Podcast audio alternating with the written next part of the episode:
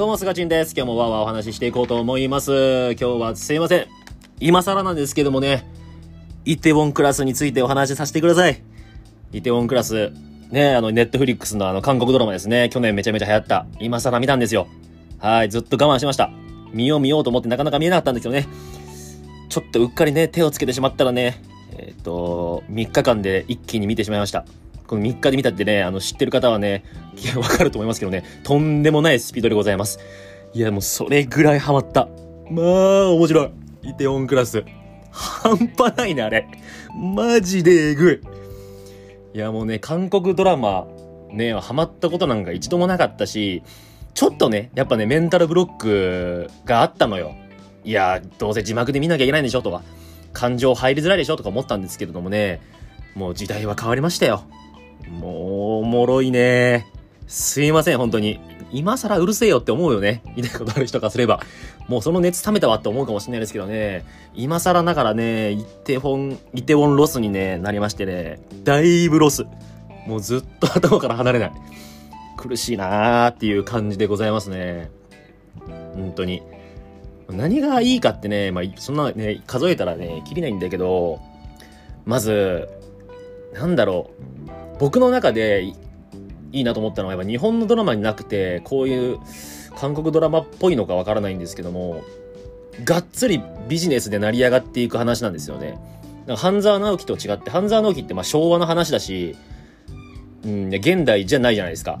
でその会社内で成り上がっていくっていうまあそのなんか縦社会を勝ち上がっていくっていう話なんですけども半沢直樹は。イテウォンに関しては、その外部から大企業に立ち向かうために一人で起業してちっちゃいところから成り上がっていくっていう、がっつりビジネスをやっていくんですよね、投資とか。これ日本じゃなかなか描かれないだろうなっていうふうに思っていて、かつ現代っぽいなって思ってて、そこもすごく面白いし、何よりも大人の青春だなっていうのを感じました。なかなか大人の青春ってないと思うんですけども、これが大人の青春なんだろうなっていうふうに僕は思ってて、すっごい憧れるなーっていう、あ、仲間とね、あのー、一緒に頑張って1から、0からか、0からスタートして成り上がっていくっていうのね、あれがなんかすごく青春を感じたのが良かったなと思いますね。うん、主人公のね、パクセロイの信念がまあ素敵なのよ。あの、髪型はひどいのよ。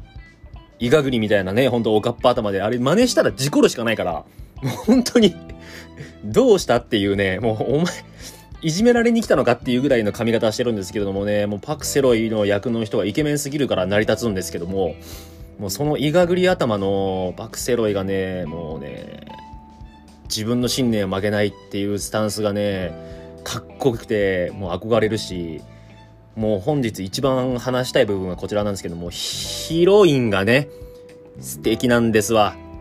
もう、二人いるのよ。スワとイソがね。もうこれがね、可愛いのよ。まあ、これも一番びっくりしたところではあるんだけども、ヒロインそ、あ、ヒロインっていうか結ばれるのそっちなんかいっていうね。まあ、ほぼ、すいません、見てたこと、見たことない人がいたら、軽くネタバレになっちゃうかもしれないですけども、いや、そっちなんだっていう、なんか今までの感覚と違って、あ、そっち行くパターンを全く考えてもなかったなっていうのがあったので、その意外性も楽しめたし、何よりも可愛いんですよね。もう僕はね、どっち派ですかまず皆さん。結構これ友達に聞くと分かれるんですよ。スワか、イソか。